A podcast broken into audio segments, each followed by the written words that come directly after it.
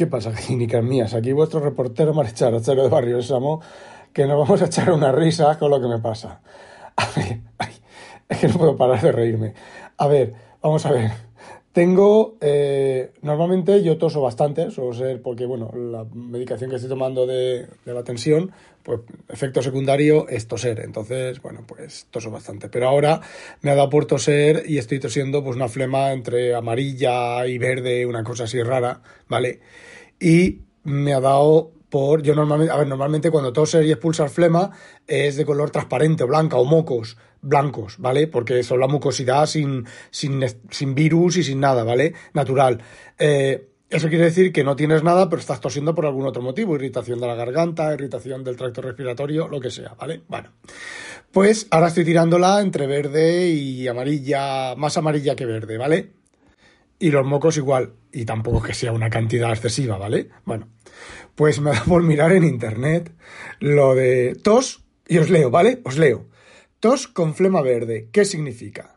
El color de la flema que acompaña a la tos puede, en parte, formar parte del diagnóstico de diversas enfermedades del tracto respiratorio. Descubre aquí qué significa una tos verde, o sea, una tos con flema verde. Y luego me sale la foto de un, un negro con unos morros para afuera y así como que está tosiendo, que yo creo que parece que se eh, le hayan borrado una polla que la está chupando, que la hayan borrado. Bueno, ¿Qué pasa cuando hay tos con flema verde? ¿Siempre se trata de una infección que deba tratarse con antibióticos? Como se sabe, la flema es un fluido corporal segregado por la mucosa del aparato respiratorio en mamíferos y según fuentes bibliográficas, hay un enlace que no he hecho clic, su función es mantener la humedad de las vías respiratorias. Además, la flema atrapa agentes extraños y facilita su expulsión al exterior del cuerpo, debido a que en ella también se encuentran lisocimas, sustancias antibacterianas. Y anticuerpos, podemos afirmar que la presencia que presenta propiedades antimicrobianas, ¿vale?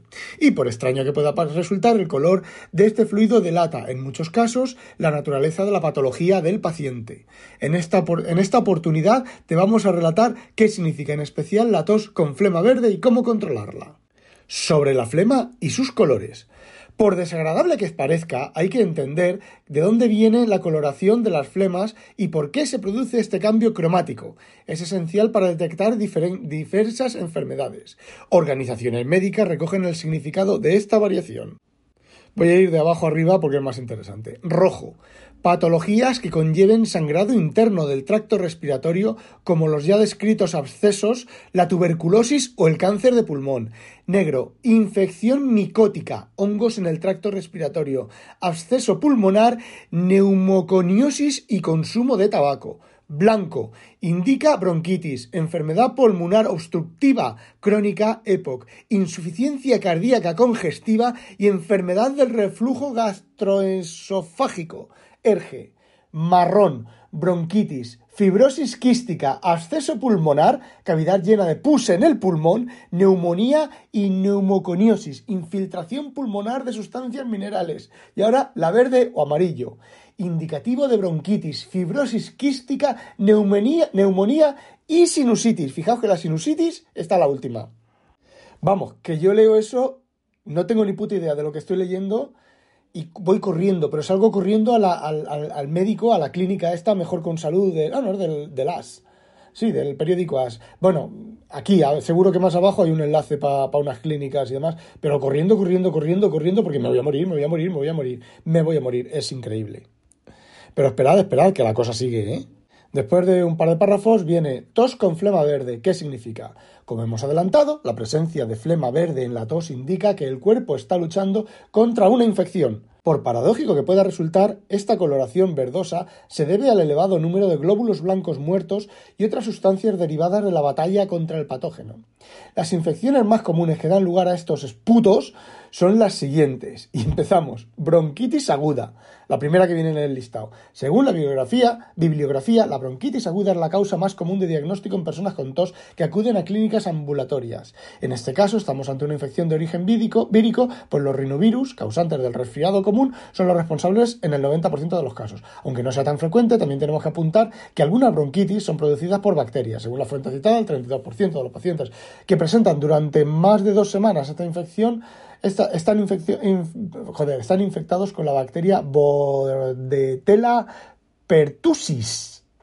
Algunos síntomas agregados son siguientes: molestias en el pecho, fatiga, fiebre, dificultad respiratoria y sibilancias. Soy una sibila. Luego describe, describe la, la fibrosis quística. Y además me dice que no tiene cura. Luego la neumonía. Bueno, y se suelta una lista de, patógenos y de cosas, y luego que hace dolorosa la respiración y limita la absorción de oxígeno. Y finalmente la sinusitis, que es lo que tengo yo, ¿vale? La sinusitis, que dice que bueno, que hay muchos contagiados y que produce, se tapa la nariz y dificultad de respirar, tal. Eh, presión, dolor y presión en las zonas que rodean a la nariz y los ojos y los oídos, ¿eh? A mí me afecta también a los oídos. Ah, bueno, mira, pues al final, ¿cómo abordar la tos con flema verde? Yo pensaba que te iba a recomendar que fueras al médico o a la clínica Piticor de Boy. Como hemos podido ver, la tos con flema verde es indicativa de una respuesta inmune ante una infección o una enfermedad hereditaria.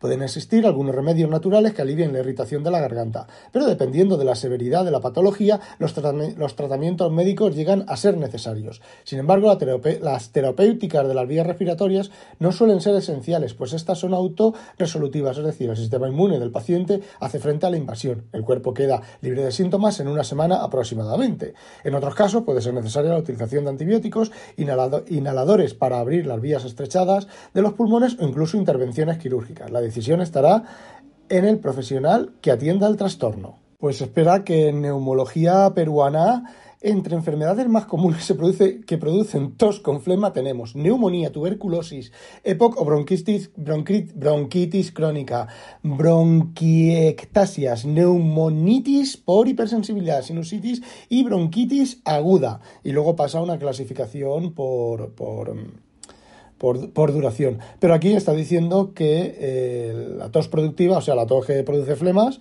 no suele ser un síntoma del eh, COVID. Pero os dije ayer que me iba a hacer la prueba del COVID.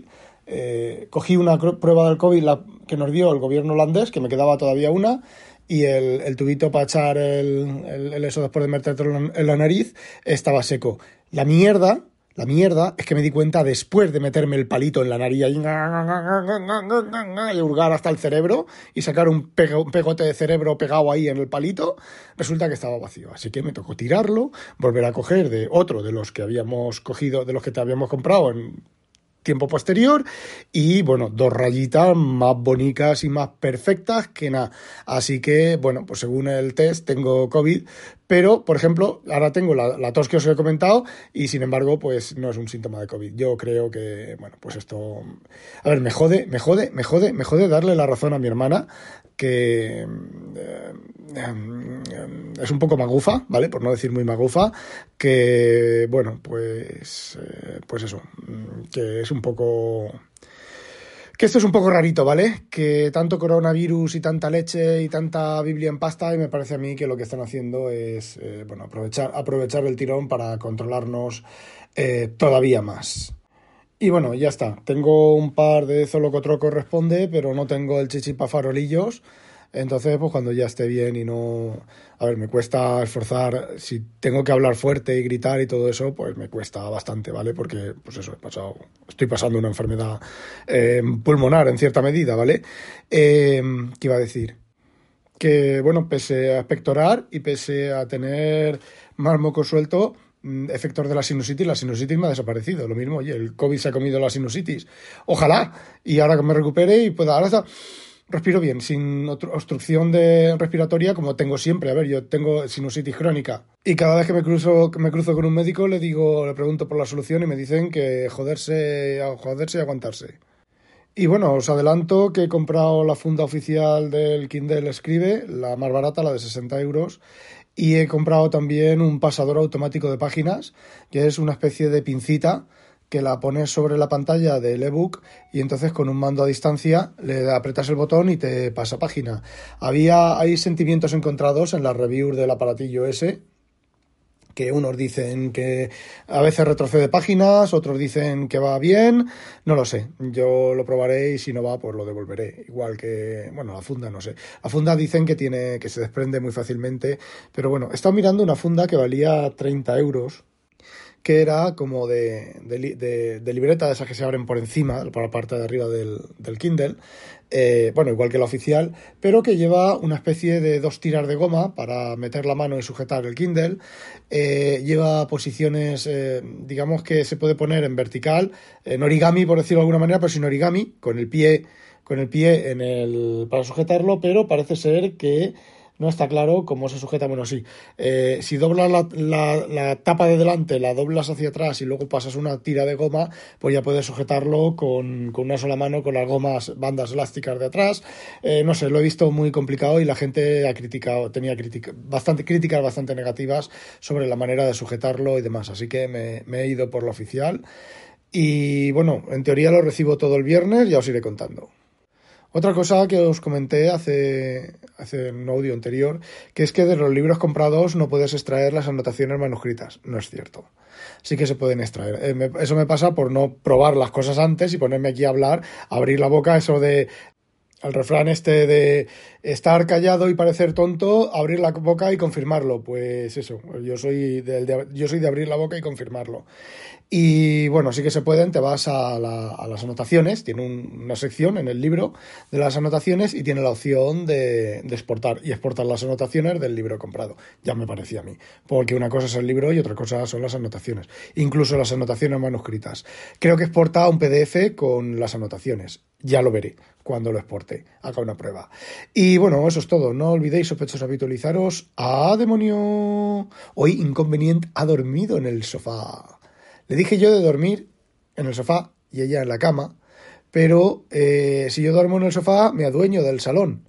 Y ahora estoy en mi despacho, eh, apenas salgo de mi despacho, he salido para comer y volveré a entrar a mi despacho cuando venga inconveniente dentro de un rato de trabajar, se queda en el salón con sus cosas, yo sigo en el despacho y esta noche también voy a dormir en, en mi cama y ella va a dormir en la cama de, o sea, en el sofá.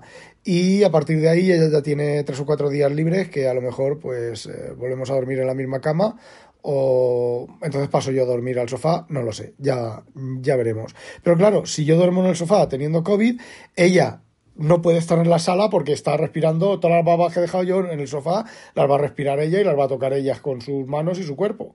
Así que hemos visto que es la mejor solución, además ella con la calefacción en, en, en el salón, así que más calentita que la frilera es ella, a mí me da igual, yo me tapo con la colcha esa, con la, el, plumas ese, con el nórdico, y a mí me da igual, como si estoy en medio de, de los Alpes suizos, ¿vale? Yo no paso frío. Bueno, chicos, no olvidéis sospechosos habitualizaros, ahora sí que sí, ¡a demonio!